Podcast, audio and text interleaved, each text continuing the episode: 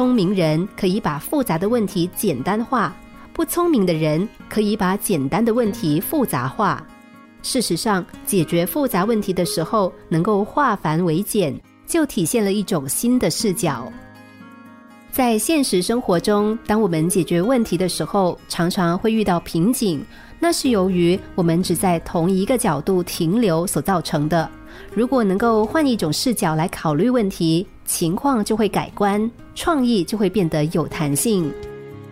法国著名女高音歌唱家马迪梅普莱有一个很美丽的私人园林，每到周末，总是有人到她的园林摘花、拾蘑菇。有的甚至搭起帐篷，在草地上野营野餐，弄得园林一片狼藉。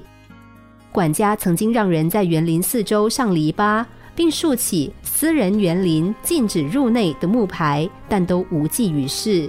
园林内还是不断的遭到践踏破坏。于是管家请示迪梅普来，他沉思片刻，让管家做一个大牌子立在路口，上面醒目的写明。如果在林中被毒蛇咬伤，最近的医院距此十五公里，驾车大约半小时就可以抵达。